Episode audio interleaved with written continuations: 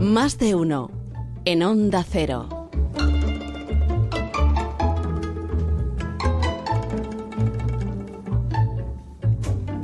Son las nueve y cuarto, son las ocho y cuarto en las Islas Canarias y a esta hora, más o menos, cada viernes, escuchamos la reflexión de Fernando Sabater. Fernando, buenos días. Buenos días a todos desde, desde el aeropuerto de Barajas. Anda. He decidido eh, independizarme, por lo menos hasta el lunes, de modo que me despido de, de la dependencia que podía tener hasta ahora.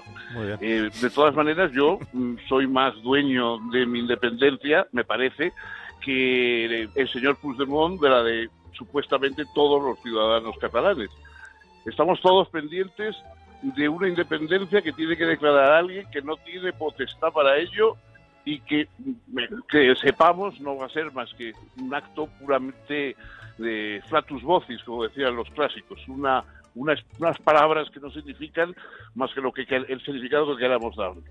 Y, y a todo esto eh, está todo el país pendiente, no sabemos ya porque nos hemos perdido la cuenta, si, si nos hemos independizado por la mañana, si hay independencia por la tarde, si se ha suspendido a mediodía. Bueno, eso eh, no sé cuánto durará, menos mal que eh, se trata de la independencia y, y no, por ejemplo, de declarar la guerra a Estados Unidos, porque si, si le llega a dar a Puigdemont por eso, capacidad tendría la misma que tiene para declarar la independencia de la República, si le llega a dar por la guerra de Estados Unidos, pues a lo mejor eso tendría peores consecuencias.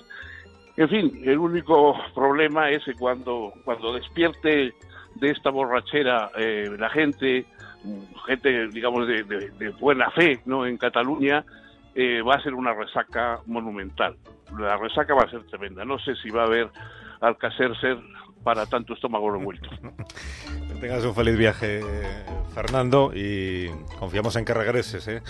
A pesar de que aquí sigamos dándole vueltas así, independencia, sí, independencia, no, y todo, y todo ese lío. Hoy da cuenta el diario La Razón, como venimos contando, de que dentro del propio gobierno de Cataluña, pues hay eh, posiciones ya claramente enfrentadas. Bueno, están tres consejeros, dos de PDCAT y uno de la CUP, eh, perdón, de, la, de Esquerra, la CUP no está en el gobierno, de Esquerra, que le han dicho a Puigdemont, a ver, esto de declarar la independencia por decreto sin pasar por el Parlamento, no, no, no, hay que votarla en el Parlamento Autonómico. ¿Por qué? Porque es la CUP la que está diciendo de votación nada, ya que declare una vez el señor Puigdemont la independencia con todas sus consecuencias, que no tenemos nada que votar, puesto que ya votaron los ciudadanos que fueron al referéndum y por tanto tenemos un mandato popular.